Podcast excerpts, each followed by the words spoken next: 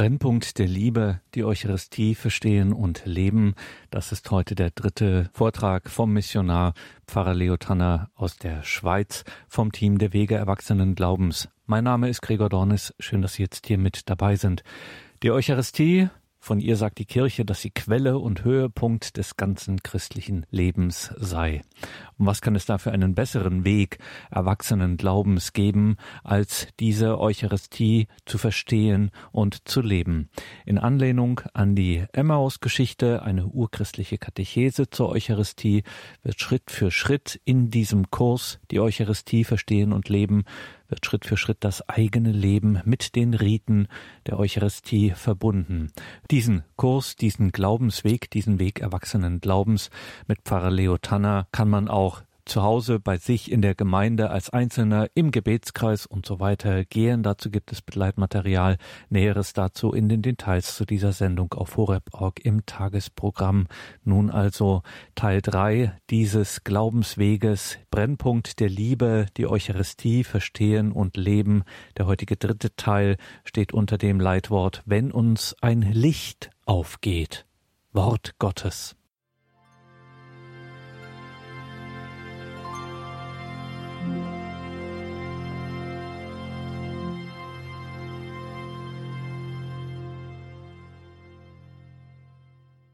Ich habe es bereits das letzte Mal erwähnt und erwähne es immer wieder, damit uns das so wie innerlich bewusst wird, innerlich immer klarer wird. Die Eucharistiefeier hat vier Teile. Und diese vier Teile werden jeweils eingeleitet durch den Ruf, der Herr sei mit euch. Und für diejenigen von Ihnen, die bei der Eröffnungspredigt bereits dabei waren, da habe ich ja erzählt, wie es mir einmal gegangen ist im Erstkommunionunterricht. Ich habe die Kinder auf die Feier vorbereitet und in einer Stunde habe ich gefragt, was bedeutet der Ruf, der Herr sei mit euch. Und da hat ein Bub aufgestreckt und gesagt, jetzt müssen wir aufstehen. Dieser Bub hat genau richtig beobachtet, immer dann, wenn der Priester diesen Satz gesagt hat, sind die Leute aufgestanden. Doch warum stehen wir auf? So wie wir im Alltag aufstehen, um eine Person zu begrüßen, so auch hier. Wir begrüßen Jesus und wenden uns ihm zu, der in den vier Teilen der Eucharistiefeier in neuer Weise gegenwärtig wird.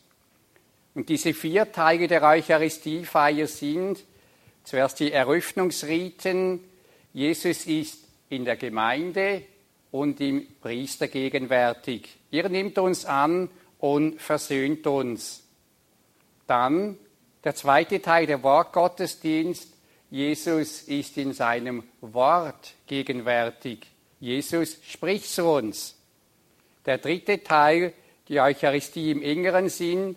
Jesus wird in den eucharistischen Gaben gegenwärtig. Er wandelt und nährt uns. Und der vierte Teil, die Schlussriten. Jesus will durch uns in der Welt gegenwärtig sein. Jesus segnet und sendet uns. Das letzte Mal haben wir uns mit den Eröffnungsriten befasst. Wir haben dabei gehört, dass wir ganz so wie wir sind zum Gottesdienst kommen dürfen. Jesus nimmt uns an, einfach so wie wir jetzt sind, müde, vielleicht manchmal belastet, mit Sorge, mit Freude, mit Dank. Und wir dürfen alles zulassen und anschauen, was in uns da ist. Freude, Enttäuschungen, Versagen, Schuld, Wunden, Zweifel, Ärger, Schwierigkeiten. Nichts soll verdrängt werden. Und dabei gilt es, niemanden zu beschuldigen, weder mich noch andere Menschen noch Gott. Wir dürfen alles in die Hände Jesu legen und um sein Erbarmen bitten, besonders auch um Vergebung für unsere persönliche Schuld. Wenn wir alles in die erlösende Liebe Jesu Christi legen, dann dürfen wir wissen, Gott wird alles heilen. Er wird alles vollenden und gut machen. Denn die Erlösung ist bereits vollbracht. Und er wird auch die Erlösung in unserem eigenen Leben einmal ganz vollbringen. Diese positive Sicht, wir können auch sagen, diese gläubige Sicht des Lebens feiern wir in der Eucharistie. Und diesen gläubigen Weg versuchen wir jeweils in den Dankeskörnern einzuüben, indem wir auf das Positive schauen und dafür Gott danken. Ich habe schon oft gehört, dass die Frage, nur die Frage an und für sich, für was kann ich heute danken? Heute, wo ich vielleicht einen schwierigen und leidvollen Tag erlebt habe, für was kann ich jetzt noch danken? Was kann jetzt aus dieser schwierigen, miesen, dunklen Situation noch Gutes herauswachsen? Dass diese Frage einen heilsamen Prozess auslöst. Und so kann dieser Blick den Alltag verändern, uns eine neue Sichtweise schenken. Das letzte Mal hat mir jemand von Ihnen einen kleinen Brief geschrieben und gerade auch auf diese Dankbarkeit Bezug genommen.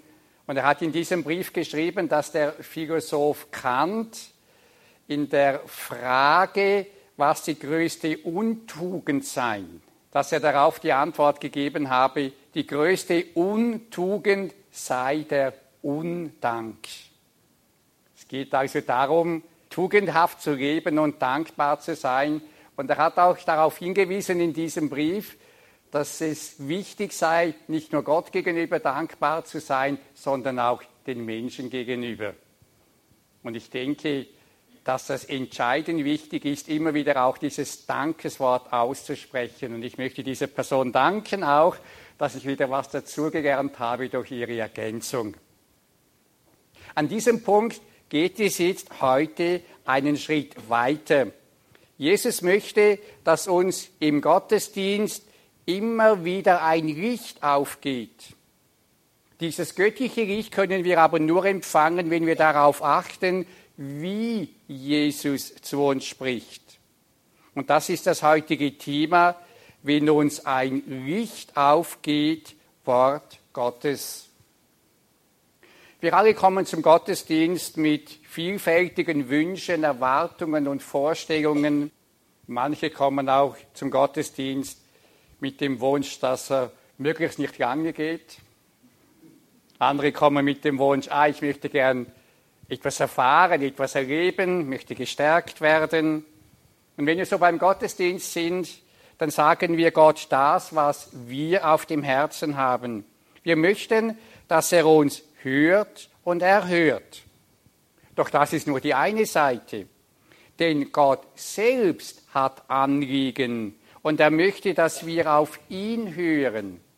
Und dies einfach deswegen, weil er uns liebt und weil er uns glücklich machen möchte und seinen Segen in unserem Leben vermehren möchte. Und das geschieht oder das kann geschehen, wenn wir auf ihn hören und das tun, was er uns sagt. Und um dieses Hören auf ihn geht es heute.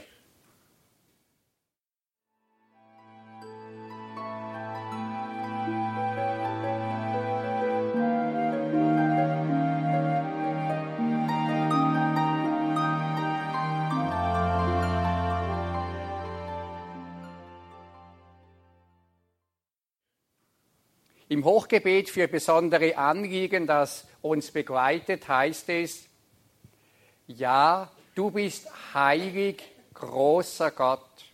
Du liebst die Menschen und bist ihnen nahe. Gepriesen sei dein Sohn, der immer mit uns auf dem Weg ist und uns um sich versammelt zum Mahl der Liebe. Wie den Jüngern von Emmaus deutet er uns die Schrift. Also wie Jesus den Emmaus-Jüngern damals die Schrift gedeutet hat, so deutet er, der Auferstandene, uns heute die Schrift. Und wie hat denn Jesus damals den Emmaus-Jüngern die Schrift erschlossen? Enttäuscht und resigniert gingen diese zwei Männer von Jerusalem weg. Und da kommt, ohne dass sie es zunächst merken, ein Fremder dazu. Und er hört ihnen zu, er fühlt mit ihnen. Und irgendwann stellt dann dieser Fremde folgende Frage. Was sind das für Dinge, über die ihr auf eurem Weg miteinander redet?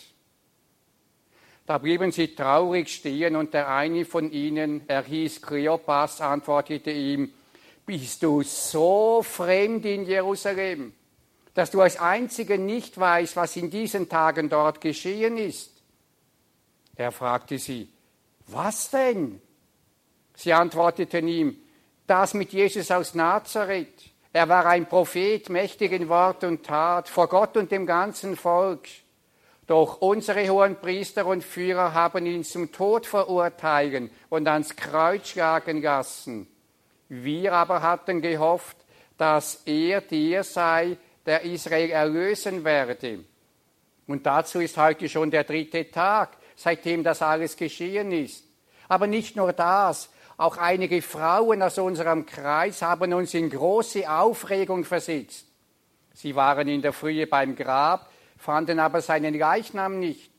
Als sie zurückkamen, erzählten sie, es seien ihnen Engel erschienen und hätten gesagt, er lebe. Einige von uns gingen dann zum Grab und fanden alles so, wie die Frauen gesagt hatten, ihn selbst aber sahen sie nicht. Wenn man so diesen Text liest, dann spürt man direkt, wie gut es diesen tat, all das einem Fremden einfach mal zu erzählen. Und wir kennen das auch bei uns. Wenn es Sachen gibt, die uns sehr belasten und schwierig sind, ist es einfach mal gut. Ich kann das alles mal jemandem erzählen. Nachdem sie ihm so all ihre Enttäuschungen und ihr Nichtverstehen gesagt haben, beginnt er nun zu reden. Er wird jetzt ihr Mittelpunkt. Und was er ihnen zuerst sagt, ist alles andere als zimperlich. Begreift ihr denn nicht, wie schwer fällt es euch, alles zu glauben, was die Propheten gesagt haben? Ein solcher Satz rüttelt auf. So ähnlich wie wenn jemand Bestätigung sucht und sagt, Sie sehen das doch auch so und so. Und er bekommt als Antwort zu hören, nein, ganz und gar nicht, im Gegenteil. Das schockiert. Doch eine solche Antwort kann auch öffnen. Und Jesus fährt dann fort, musste nicht der Messias all das erleiden, um so in seine Herrlichkeit zu gelangen. Die Jünger hatten sich damals einen Messias in Macht und Herrlichkeit vorgestellt. Und sie meinten, er werde ihr Volk durch ein machtvolles Eingreifen von der römischen Besatzungsmacht befreien. Und da sagt ihnen dieser Fremde mitten ins Gesicht, da liegt ihr völlig falsch, völlig daneben. Ihr seid blind für Gottes Wege. Und wir, Sie und ich, welche Sichtweisen können uns blind machen für Gottes Wege? Wir können dem ein Stück weit auf die Spur kommen, wenn wir in uns hineinhorchen, wo steigt ein Warum auf? Gegen was lehnt sich unser Innerstes auf, weil wir es lieber anders hätten? Eigentlich, so denken wir doch manchmal, wäre es ganz einfach. Vielleicht habt ihr diesen Gedanken auch schon mal gehabt. Wenn ich Gott wäre, habt ihr auch schon mal so gedacht? Mutig schon genau. Wenn ich Gott wäre, dann würde ich es so und so und so machen. Und dann wären alle Probleme gelöst. Wenn ich Gott wäre, dann. Und gerade das Festhalten an solchen Vorstellungen macht uns blind für Gottes Wege. Und noch etwas macht die Jünger blind für Gottes Wege. Sie sind auf das fixiert, was jetzt ist und was sie jetzt in diesem Moment sehen und fühlen. Sie sind wie eingenommen von diesem jetzt eingekapselt in dieses Jetzt hinein. Und ihr Urteil darüber lautet, es ist schlecht, es müsste anders sein. Jesus sieht jetzt das gleiche Ereignis, das schmerzlich ist und wehtut. Aber er sieht, wie dieses Ereignis in den großen Heilsplan Gottes eingebunden ist. Und im Blick auf diesen großen Heilsplan Gottes kommt er zum Urteil, dieses schmerzliche Ereignis ist notwendig und gut, denn musste nicht der Messias all das erleiden, um so in seine Herrlichkeit zu gelangen. Und während sie so miteinander gingen, lesen wir weiter, Jesus legte ihnen dar, ausgehend von Mose und allen Propheten, was in der gesamten Schrift über ihn geschrieben steht. Jesus legt die große Geschichte Gottes mit seinem Volk dar. Er erzählt von Mose, wie er das Volk in die Freiheit führte. Er erzählt von den Propheten, die das Volk immer wieder motivierten, die hart errungene Freiheit nicht aufs Spiel zu setzen. Er erzählt vom Propheten Jesaja, der einen leidenden Gottesknecht als Messias ankündigte.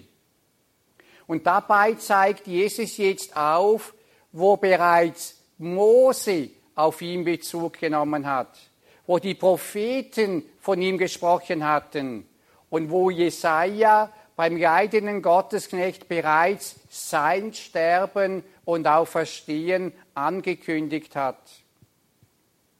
Und während Jesus so von den großen Zusammenhängen redete, löste sich in ihnen mehr und mehr die Fixierung auf ihre Messias-Vorstellungen und die Fixierung auf den Moment. Nach und nach konnten sie ihre Situation in einem neuen Licht sehen. Und auf einmal erinnern sie sich, ja, wurde uns nicht die Auferstehung Jesu verkündigt? Eröffnet dies nicht ganz neue Perspektiven? Wenn es wirklich so ist, dass aus diesem Tod mehr Herrlichkeit wächst, dann kann dies sogar gut und richtig sein dann darf es so sein, wie es ist. Die Situation hat sich nicht verändert, aber Jesus half den Jüngern, ihre Situation in einem ganz neuen Licht zu sehen. Er zeigte ihnen die göttliche Sicht ihrer schmerzlichen Lebenssituation und das veränderte alles.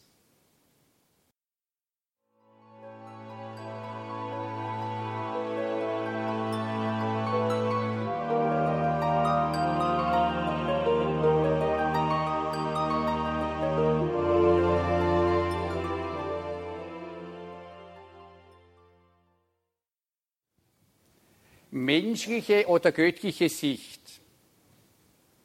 Das ist immer wieder die entscheidende Frage. Im Bild von Sieger Köder mit dem Titel Verklärung fallen sofort hell und dunkel auf. Die Sicht von unten, von irdisch begrenzter Sicht und die Sicht von oben. Von oben fällt Licht auf die beiden Jünger, die im Dunkeln in ihrer eigenen begrenzten Sicht ganz verfangen sind.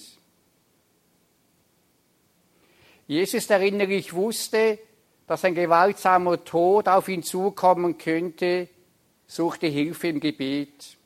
Er wollte die göttliche Sicht dieser schwierigen Situation kennenlernen. Und so nahm er Petrus, Jakobus und Johannes mit auf einen Berg. Und während er betete, veränderte sich das Aussehen seines Gesichtes und sein Gewand wurde leuchtend weiß.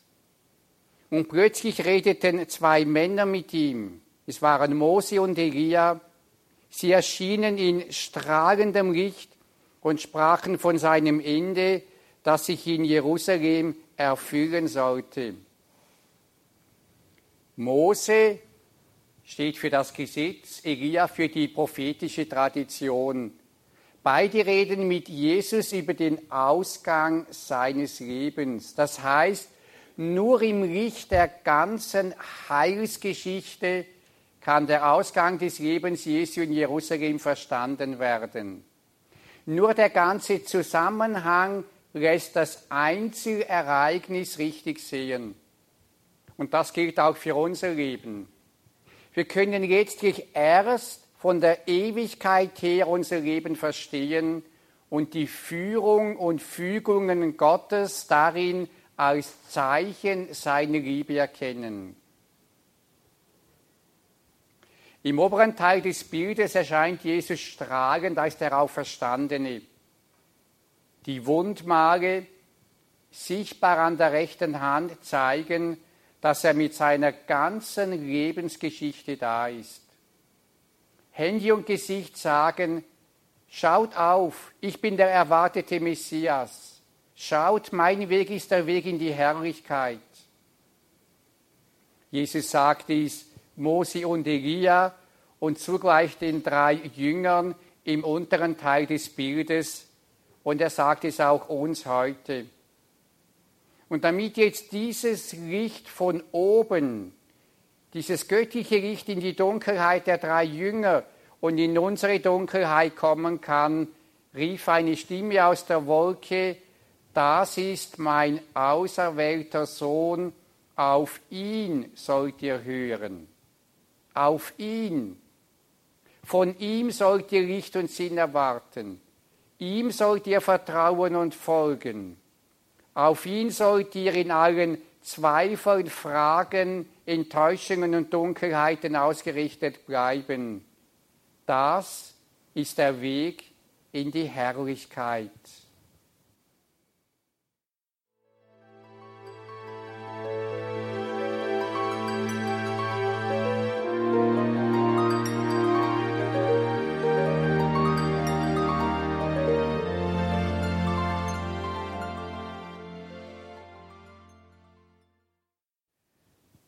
Auf ihn hören. Warum? Als Jesus zu den Emmaus-Jüngern sprach, kam Licht in ihr Leben. Es wurde ihnen warm ums Herz. Und sie sagten zueinander, brannte uns nicht das Herz in der Brust, als er unterwegs mit uns redete und uns den Sinn der Schrift erschloss? Jesus selber hat im Zwiegespräch mit dem Vater und im Hören auf die ganze Heilsgeschichte, auf Mose und die Propheten Hilfe für seine konkrete Situation gefunden. Ihm ging in seinem Menschsein ein Licht auf. Er entdeckte den göttlichen Sinn für das Leiden, das auf ihn zukam. Und dieser Sinn gab Jesus Kraft, klar und entschieden den kommenden Weg anzunehmen. Sinn ist entscheidend für unser Leben. Wenn jemand um den göttlichen Sinn einer schwierigen Lebenssituation oder einer Aufgabe weiß, dann kommt von Gott her Kraft auf ihn zu. Kraft, um diese Aufgabe gut zu meistern. Sinn gibt Kraft. Nun wollen wir zwei Aspekte über den Sinn, den uns das Wort Gottes gibt, näher betrachten. Wir können sagen, das Wort Gottes zeigt uns erstens unsere wahre Identität. Gottes Wort will uns Licht geben auf die Grundfrage unseres Menschseins, nämlich, wer bin ich? Was bin ich wert? Im Buch Genesis lesen wir, Gott schuf also den Menschen als sein Abbild. Als Abbild Gottes schuf er ihn. Als Mann und Frau schuf er sie. Und Gott sah alles an, was er gemacht hatte. Es war sehr gut. Gottes Wort sagt, wir kommen aus dem Herzen Gottes. Es war sehr gut. Das zeigt, wir sind gut geschaffen, wir sind gewollt, wir sind Kinder der Liebe, wir sind wertvoll. Ein jüdischer Lehrer fragte einmal seine Zuhörer, welches ist die schlimmste Tat des bösen Triebes? Die Zuhörer haben überlegt, jemanden umbringen, jemanden ganz gemein betrügen oder jemanden vergewaltigen. Was ist die schlimmste Tat des bösen Triebes? Alle Zuhörer sind still geworden und als keiner eine Antwort wusste, gab er sie selbst. Er sagte, die schlimmste Tat des bösen Triebes ist, dass der Mensch vergisst, dass er ein Königskind ist. Habt ihr richtig gehört? Die schlimmste Tat des bösen Triebes ist zu vergessen, wer wir in Wirklichkeit sind. Die Sünde, also das, was uns von Gott, von der Liebe, vom wahren Leben trennt, besteht darin, unseren Wert, unsere Würde, die wir durch Gott haben, nicht zu erkennen oder nicht anzunehmen. Aus der Sicht Gottes sind wir alle wunderbar, herrlich und schön geschaffen. Denn das Abbild Gottes sein ist unsere wahre und unzerstörbare Identität. Der heilige Pfarrer von Ars soll einmal gesagt haben, dass die Schönheit einer Seele, wir können in dem sagen, unser Abbild Gottes sein, alle sichtbaren Schönheiten der Schöpfung, also auch alle schönen Männer und Frauen zusammen, alles unendlich übertrifft. Unvorstellbar schön sind wir als Abbild Gottes. Und wenn ein Mensch diese Schönheit erkennt, wenn er sie annehmen und glauben kann, dann verändert sich etwas in ihm. Er weiß, dass er in sich einen wunderbaren Schatz trägt, dass er wertvoll ist, dass er kostbar ist. Und er wird zum Beispiel nie mehr neidisch auf andere sein. Doch weil wir von der Sünde verfremdet, beschmutzt und besudelt und verletzt sind, sehen wir diese Schönheit nicht mehr. Wenn wir in den Spiegel schauen, haben wir eher etwas an uns auszusetzen. Das passt nicht, das sollte anders sein und so weiter und so fort. Und schauen Sie, da kommt uns jetzt Gottes Wort zu Hilfe und zeigt uns unsere unzerstörbare Würde. Denn durch Gottes Wort weiß ein Mensch, dass er wertvoll und schön ist, gleichgültig ob er jung oder alt, sportlich oder gebrechlich ist. Er weiß, der Körper zerfällt, aber die innere Schönheit bleibt für immer.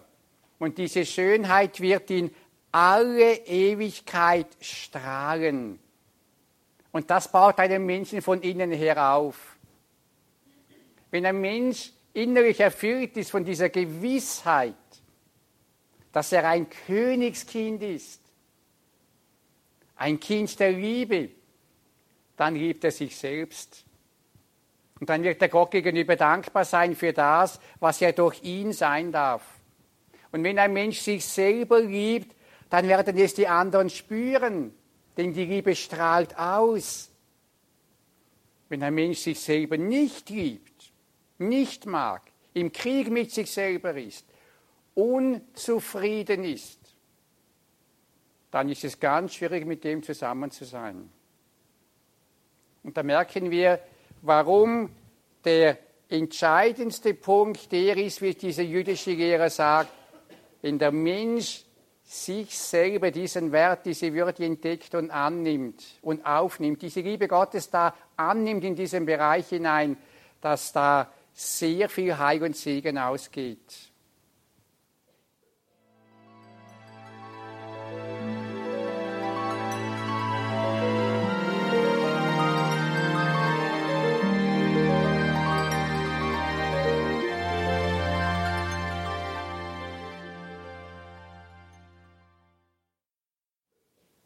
Das Wort Gottes zeigt uns weiter den Weg der Erlösung zu dem wunderbaren Abbild Gottes hin, zu dem wir geschaffen sind. Wir alle erfahren immer wieder Leid, Enttäuschungen, Versagen, Krankheit, Schmerz. Und jeder von uns muss auch einmal den eigenen Tod erleiden. Und wir erfahren auch, dass wir gut, geduldig, liebevoll und vieles andere sein möchten, doch manchmal funktioniert es nicht. Wir erfahren, wie Sünde und manchmal giftiges oder bitteres Böses einfach an uns klebt. Wir möchten davon frei werden, aber wir schaffen es nicht. Und da gibt uns Gottes Wort Licht von oben. Es zeigt, dass es zur Erlösung von uns her einen Schritt der Umkehr, eine Entscheidung braucht. Das erste Wort Jesu im Markus Evangelium lautet, die Zeit ist erfüllt, das Reich Gottes ist nahe, kehrt um und glaubt an das Evangelium. Jesus sagt damit, Gott in seiner Liebe ist jetzt da und er will jetzt seine Liebe schenken. Öffne dich ihm, kehre dich mit ganzem Herzen ihm zu und vertraue seinem Weg. Dann kann er Erlösung in deinem Leben bewirken. Der heilige Augustinus hat das einmal so formuliert, Gott hat uns erschaffen, ohne uns zu fragen, aber er wird uns nicht erlösen, ohne unser Zutun. Es braucht unser Ja, unser Einlassen auf Gott und seinen Weg. Und dabei ist auch klar, niemand kann den Weg für andere gehen. Niemand kann für andere Menschen umkehren. Den Weg der Erlösung muss jede und jeder ganz persönlich gehen. Jede und jeder entscheidet ganz allein über Annahme oder Verweigerung der Gnade der Erlösung. Und der eigentliche Sinn unseres Lebens besteht jetzt darin, diese Gnade anzunehmen und in der Heiligkeit und Liebe zu wachsen. So geht es in unserem Leben nicht in erster Linie darum, ob wir lang oder kurz leben, ob wir ein bequemes oder erfolgreiches Leben haben. Es geht vielmehr darum, unsere göttliche Berufung zu leben. Und dabei sind nicht die Lebensumstände maßgebend, auch nicht die Vergangenheit, sondern nur etwas ist entscheidend, das Jetzt.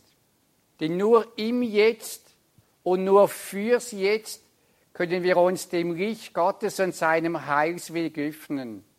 Nur das Jetzt zählt. Und es genügt auch, wenn wir fürs Jetzt, für den nächsten Schritt Licht erhalten.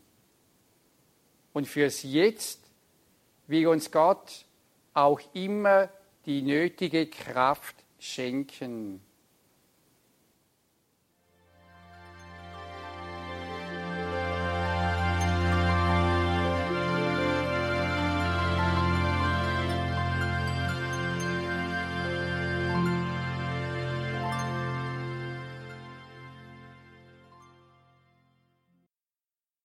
Im nun folgenden Austausch in Kleingruppen sind auch Sie eingeladen, folgenden Fragen nachzugehen. Wie habe ich die Einübung des Kyrie am Ende der letzten Einheit erlebt? Was hat mich vom eben gehörten Impuls angesprochen? Welches Wort Gottes war mir Hilfe auf meinem Lebensweg?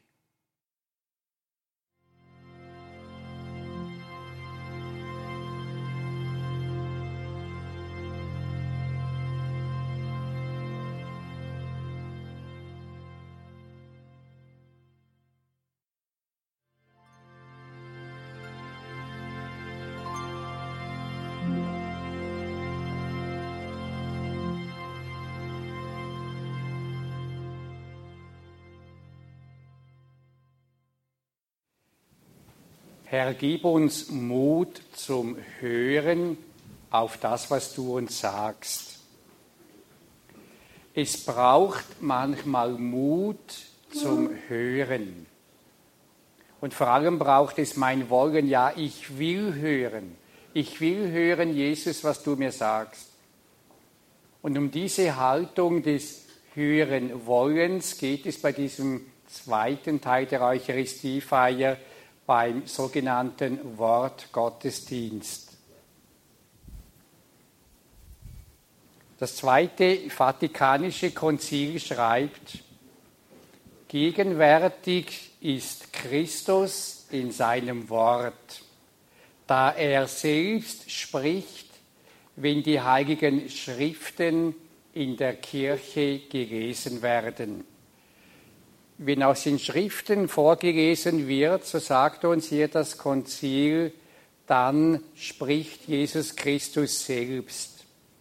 Der Wortgottesdienst macht uns also deutlich, dass Jesus etwas zu sagen hat. Und letztlich hängt unser christliches Leben und unser Kirchesein davon ab, ob wir uns von Jesus etwas sagen lassen. Denn es gibt nicht wenige Menschen, die wissen es sowieso schon besser. Ich weiß es schon, ich muss gar nicht zuhören und so weiter. Und wenn wir in einer solchen Haltung leben, man kann auch sehr fromm in dieser Haltung leben, dann leben wir nicht eucharistisch. Eucharistisch leben heißt so wie Abraham, der sich mit 75 Jahren vor Gott noch etwas ganz Neues hat sagen lassen. Eucharistisch leben heißt wie Maria ganz offen sein, immer wieder Neuem, hörend auf sein Wort und sich einlassen auf das, was er sagt. Und in dieses Hören auf ihn will uns die Liturgie hinführen. Am Sonntag nimmt jeweils die erste Lesung aus dem Alten Testament Bezug auf das Evangelium. Die zweite Lesung ist aus dem Neuen Testament, meist aus den Briefen der Apostel. Wo es üblich ist, kann am Schluss der Lesung Wort des Herrn oder Wort des lebendigen Gottes hinzugefügt werden. Es kann aber auch nach der Lesung eine kurze Stille folgen. Das könnte helfen, dass das Wort Gottes besser nachwirken kann. Zur Vertiefung des Inhalts der Lesung folgt nun meist ein Psalm oder ein Lied als Antwortgesang. Aber auch meditative Musik oder Stille können das Gehörte vertiefen. Die beiden Emaus-Jünger haben Licht für ihren Weg erhalten, als sie Ohren und Herz dem Fremden, dem Auferstandenen zuwandten. Auch wir können uns ganz bewusst dem Auferstandenen zuwenden, indem wir beim Halleluja-Ruf unserem Evangelium aufstehen. Voll Freude begrüßen wir Jesus im Halleluja und sind gespannt darauf, was er uns heute sagen wird. Dann folgt der Ruf, der Herr sei mit euch. Damit wird die Gegenwart Jesu in seinem Wort im Evangelium angekündigt. Darauf sagt dann der Priester oder der Diakon aus dem heiligen Evangelium nach Markus. Und was geben sie für eine Antwort? Ehre sei dir, o oh Herr. Und dieses dir bringt zum Ausdruck, dass jetzt wirklich Jesus, der Herr, spricht. Der Priester macht dann das Kreuzzeichen auf das Evangelienbuch und dann zusammen mit den Gläubigen auf die Stirn, die Lippen und das Herz. Dabei kann man beten, öffne meinen Verstand, damit ich verstehe, was du mir sagst. Öffne meine Lippen, damit ich dein Wort weitersage Öffne mein Herz, damit dein Wort in die Tiefe meines Herzens eindringt, damit ich es liebe und es Frucht bringt. Am Ende des Evangeliums küsst der Priester oder der Diakon das Buch als Zeichen seiner Liebe zu Jesus in seinem Wort und sagt dann folgende oder ähnliche Worte, Evangelium unseres Herrn Jesus Christus, und die Gemeinde antwortet, Lob sei dir, Christus. Wiederum wird Christus, der durch sein Wort zu uns gesprochen hat, direkt angesprochen und ihm gedankt. Durch die Lesungen der Heiligen Schrift will Gott zu uns sprechen. Und die Predigt will das, was Gott uns sagen will, verdeutlichen. Gott selbst hat eine Botschaft für uns. Er möchte uns Licht geben, unseren Horizont erweitern. Er möchte uns beleben, erfreuen, inspirieren, stärken, motivieren. Und aktives Mitfeiern der Eucharistie bedeutet, ganz bewusst auf dieses Wort zu hören, das der Auferstandene heute sagen will. So in der Erwartung da sein, du sprichst heute zu mir, du hast ein Wort für mich und ich will offen sein dafür. Der Priester Martin Gutel hat folgendes Mal geschrieben, ein Wort wartet auf dich. Hör hin. Du hast vielleicht die Texte der Heiligen Schrift schon tausendmal gehört. Und doch wartet ein Wort, ein Satz, eine Silbe oder die Stille zwischen den Sätzen auf dich. Hör nochmals hin. Gott selbst hat dir ein Wort zu sagen. Hör jetzt. Wenn du vertrauensvoll und gesammelt hörst, wird das Wort, das zu dir unterwegs ist, bei dir ankommen können. Jesus, der Auferstandene, hat für uns alle ein persönliches Wort, eine Botschaft. Er möchte, dass uns, Ihnen und mir immer wieder ein Licht aufgeht.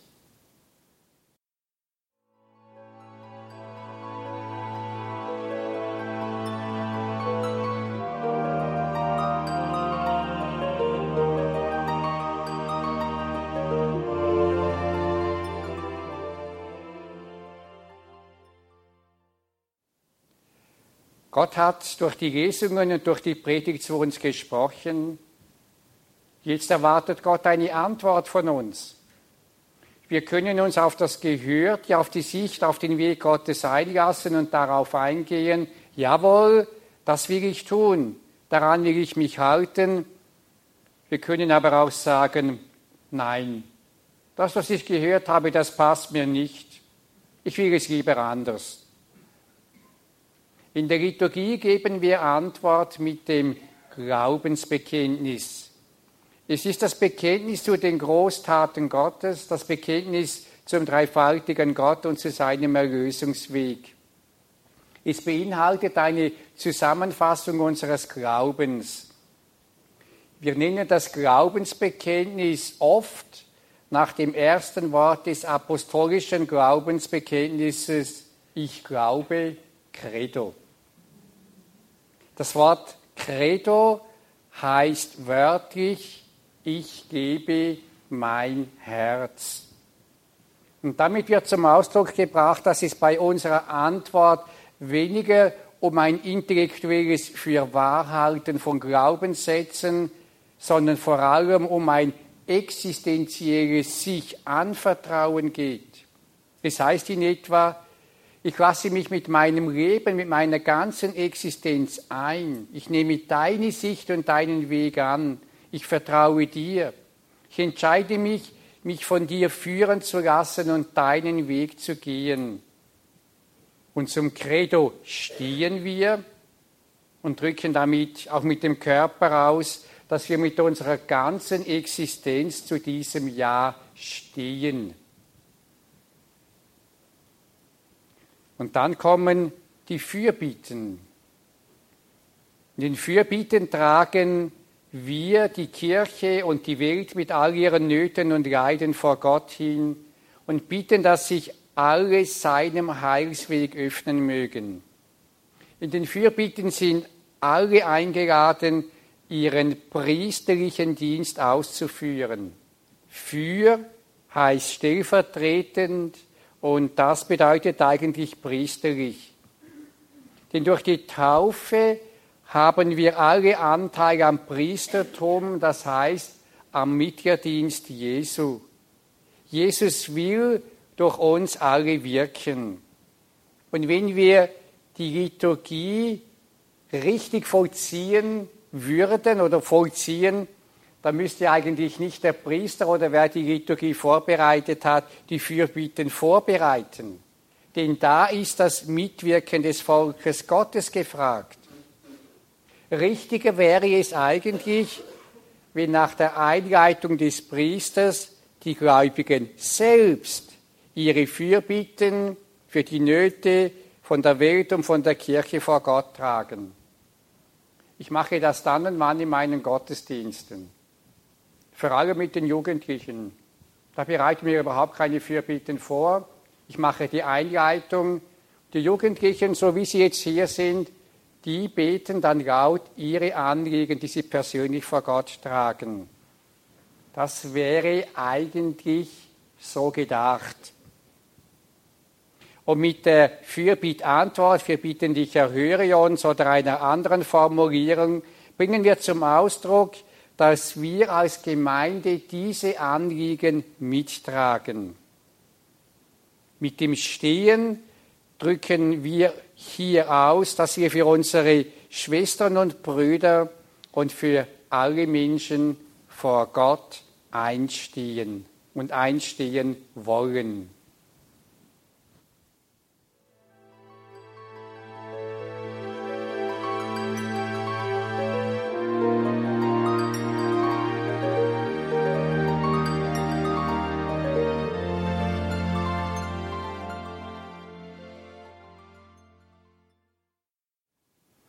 Bei diesem Eucharistieweg geht es darum, haben es jetzt einmal mit dieser Einübung von Schuldbekenntnis Kyrie, mit diesem Gastenblatt ein Stück weit versucht, unseren Alltag tiefer mit dem Ritus in Verbindung zu bringen, damit wir das Ereignis, was da von Gott her geschieht, tiefer erfahren und erleben können.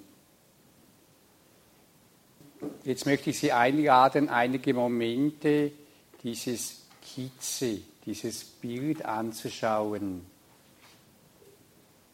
Was könnte dieses Bild, diese Skizze aussagen? Wenn Sie genau hinschauen, dann sehen Sie das Buch, die Bibel und in diesem Buch und aus diesem Buch heraus Jesus, der Auferstandene. Das heißt, Jesus ist in seinem Wort gegenwärtig. Und was macht der Auferstandene? Von seinem Mund geht zu jeder Person ein Strahl aus, das heißt ein Wort, eine Botschaft. Und interessanterweise geht zu jeder Person eine andere Botschaft, ein anderes Wort, ein persönliches Wort aus. Denn jeder Mensch steht in einem anderen Ort und auch wenn das gleiche Evangelium vorgelesen wird oder die gleiche Lesung, etwas, was wir schon hunderttausendmal gehört haben, Gott ist der lebendige Gott, der jedes Mal von neuem zu uns ganz persönlich sprechen möchte. Und ich lade Sie jetzt ein, dieses bewusste Sprechen Gottes sowie zu erlauschen. Sie haben dieses Blatt bekommen, wo es heißt, wo ist mir ein Licht aufgegangen. Und ich lade Sie jetzt ein, in sich hineinzuhören. Wo ist mir heute Abend bei diesem Kurstreffen etwas aufgegangen? Was hat mich angesprochen? Wo fühlte ich mich angesprochen? Wo merkte ich, das kann auch im Gruppenaustausch gewesen sein oder in der Stiege in der Kirche, wo hat etwas mein Leben, meinen Alltag berührt? Und ich lade Sie ein, das in Stichworten aufzuschreiben. Dieses Blatt gehört Ihnen, Sie dürfen es nachher dann auch mit nach Hause nehmen.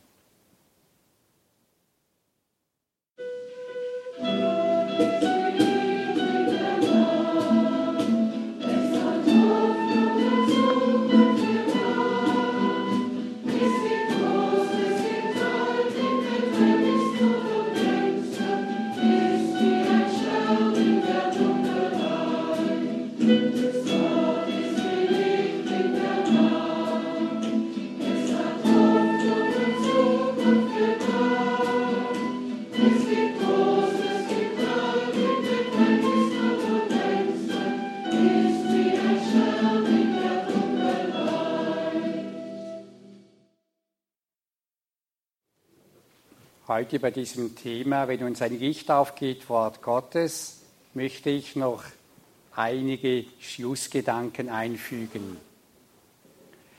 Heute werden infolge des Priestermangels immer mehr Wort Gottes feiern gehalten.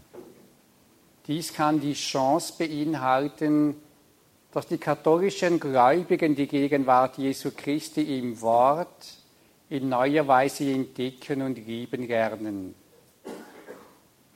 hören wir wiederum, was das Zweite Vatikanische Konzil sagt. Die Kirche hat die heiligen Schriften immer verehrt wie den Herrn Geib selbst, weil sie vor allem in der heiligen Liturgie vom Tisch des Wortes Gottes wie des Leibes Christi ohne Unterlass das Brot des Lebens nimmt und den Gläubigen reicht. Wenn wir dieses Wort des Konzils ganz wörtlich nehmen würden, dann könnten wir die Gegenwart Jesu in der Heiligen Schrift in gleicher Weise und in gleicher Art wie die Gegenwart Jesu im Altarsakrament verehren und anbeten. Das sagt hier das Konzil. Aber auf jeden Fall will uns das Konzil darauf hinweisen, dass wir von zwei Tischen mit dem Brot des Lebens genährt werden, dem Tisch des Wortes Gottes und dem Tisch des Leibes Christi. Die Verehrung des Wortes Gottes zeigt sich in der Liturgie unter anderem dadurch, dass der Diakon beim Einzug in die Kirche mit erhobenen Händen das Wort Gottes trägt. Oft stehen auch zwei Ministranten, Ministrantinnen beim Vorlesen des Evangeliums mit Kerzen beim Ambo. Bei Festgottesdiensten wird die Gegenwart Jesu im Wort Gottes mit Weihrauch geehrt. In der Ostkirche wird, und manchmal macht es bei uns auch der Bischof so, mit dem Wort Gottes, in dem Jesus Christus persönlich gegenwärtig ist, gesegnet. Doch die tiefste Verehrung der Gegenwart Jesu in seinem Wort besteht darin, dass wir uns auf das einlassen, was er uns sagt. Wenn wir Jesus Christus in seinem Wort neu entdecken, dann können gerade eigenständige Wort Gottes feiern zum tieferen und fruchtbringenderen Erleben der ganzen Eucharistiefeier hinführen.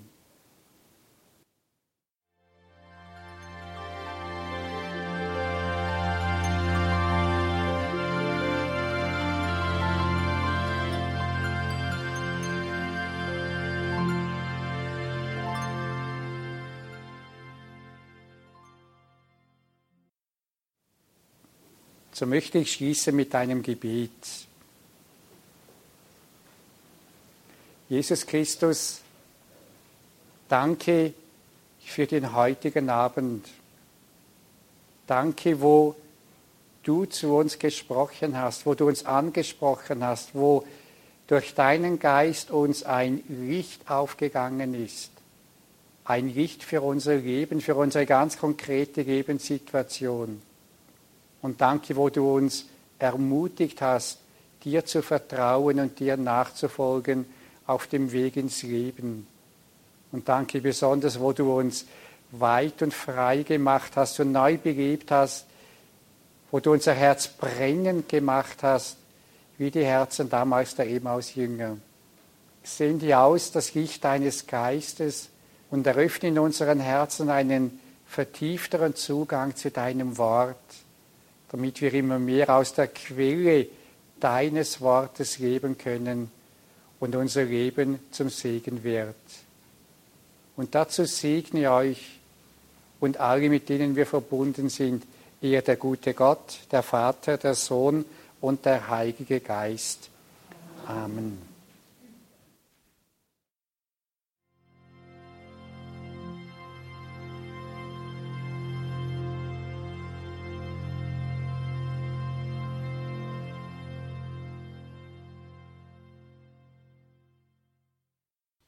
Brennpunkt der Liebe die Eucharistie verstehen und leben. Das war Vortrag Nummer drei in dieser Reihe, in diesem Glaubenskurs, in diesem Weg Erwachsenen Glaubens. Vorträge mit Pfarrer Leo Tanner aus der Schweiz. Er gehört zum Team der Wege Erwachsenen Glaubens. Und da gibt es nicht nur Vorträge, die man sich anhören kann, sondern es ist ein Gesamtpaket, ein Weg Erwachsenen Glaubens mit umfangreichem Begleitmaterial, sodass man mit diesen Vortragsimpulsen dann zu Hause bei sich als Einzelner oder am besten im Gebetskreis in der Gemeinde diesen Weg Erwachsenenglaubens gemeinsam gehen kann, die Eucharistie verstehen und leben. Alles weitere dazu in den Details zu dieser Sendung auf horeb.org. Dort die entsprechenden Links zum Verlag der Wege Erwachsenenglaubens, abgekürzt WEG Verlag und natürlich zur Homepage von Pfarrer Leotanner, leotanner.ch leotanner in einem Wort.ch. Danke Ihnen allen fürs Dabeisein. Danke, dass Sie uns nicht vergessen. Danke auch allen, die jetzt darüber nachdenken, sich mit einer Spende an diesem Evangelisationsprojekt Radio Horeb zu beteiligen. Wie Sie wissen, wir leben ausschließlich von Spenden. Es gibt keine weiteren sonstigen Einnahmen. Es sind ausschließlich die Spenden der Hörerinnen und Hörer, die diese Gebetsgemeinschaft, diese Radiofamilie, dieses gemeinsame Leben mit Gott möglich machen. Ein herzliches Vergelt's Gott allen dafür. Einen gesegneten Abend und eine behütete Nacht wünscht ihr Gregor Dornis. Und jetzt um 21.30 Uhr geht es weiter mit der Reihe Nachgehört.